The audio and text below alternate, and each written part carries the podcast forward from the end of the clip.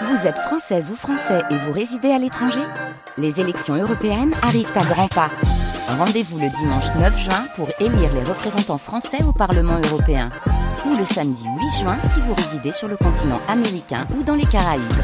Bon vote Compagnie, nous sommes le mardi 13 février, 8h30 sur France Bleu Nord. Attention, on nous signale sur l'autoroute 1 dans le sens Paris vers Lille, sur le secteur de l'Équin, un véhicule en panne sur la voie de gauche. Merci, c'est Mickaël qui nous l'a signalé à la préfecture du Nord à Lille. Thomas, la météo avec vous La météo, quelques pluies éparses encore possibles, notamment cet après-midi, mais c'est majoritairement les nuages qui vont dominer pour les températures, les maximales cet après-midi entre 9 et 11 degrés. Et Thomas, la préfecture du Nord se félicite de la décision du tribunal administratif concernant le lycée Averroès de Lille. Le tribunal qui a rejeté hier les recours déposés par l'établissement dont le contrat avec l'État a été résilié. Cette décision revient à valider sur la forme les arguments de la préfecture, des arguments qui sont toujours contestés ce matin par le lycée. Notre invité avant 8 heures, qui est professeur, nous a dit que jamais elle n'a enseigné quelque chose à ses élèves qui soit contraire aux valeurs de la République, comme le sous-entend la préfecture. Même chose pour cet épisode qui a été relevé par le tribunal administratif en 2022.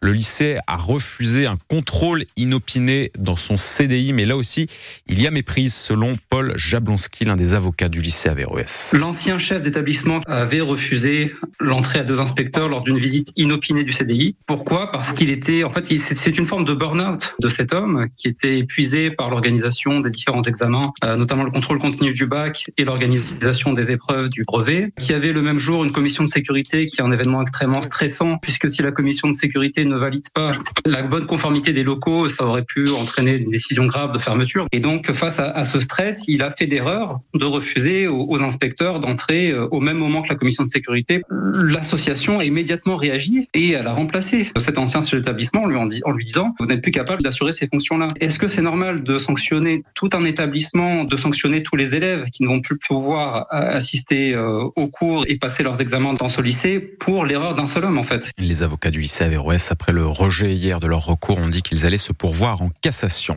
Dans les Flandres, l'automobiliste qui a tué quatre personnes hier à Steinbeck s'est-il endormi au volant, roulait-il trop vite? Ou bien les deux? Voilà ce que va devoir déterminer désormais l'enquête qui s'est ouverte. Cet homme depuis hier est entendu en garde à vue. Vers 9 h dans la matinée, il a fauché avec sa voiture quatre retraités qui marchaient sur le trottoir. Les victimes sont âgées de 69 à 77 ans. L'enquête a été confiée à la brigade de recherche de la gendarmerie d'Asbrook.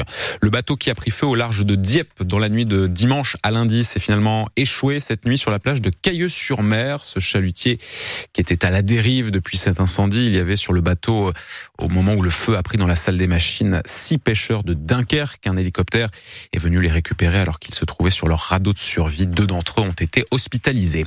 Sur les réseaux sociaux, le Lille Métropole Athlétisme rend hommage à Gervais Akizimana. Ce week-end au Kenya, le coureur a été tué dans l'accident qui a aussi coûté la vie à Kelvin Kiptoum, recordman du monde de marathon. Akizimana, qui a été licencié au LMA à Lille, était l'entraîneur de Kelvin Kiptoum. Il était âgé de 36 ans. Ce sont les chiffres de l'INSEE. Ils viennent de sortir. Le taux de chômage s'établissait en fin d'année à 7,5% de la population active. Le taux de chômage en France, des chiffres pour le quatrième trimestre qui reste stable comparé au mois précédent. Et puis, un an et demi de travaux pour le LAM, le musée d'art moderne de Villeneuve d'Ascq, a dévoilé le calendrier du chantier qui va l'occuper lors des prochains mois. Le musée qui fermera ses portes à l'automne 2024, l'automne prochain pour ne rouvrir qu'en 2026. Dans l'intervalle, les travaux vont concerner la toiture du LAM, ses façades, mais également son parc qui va être réaménagé.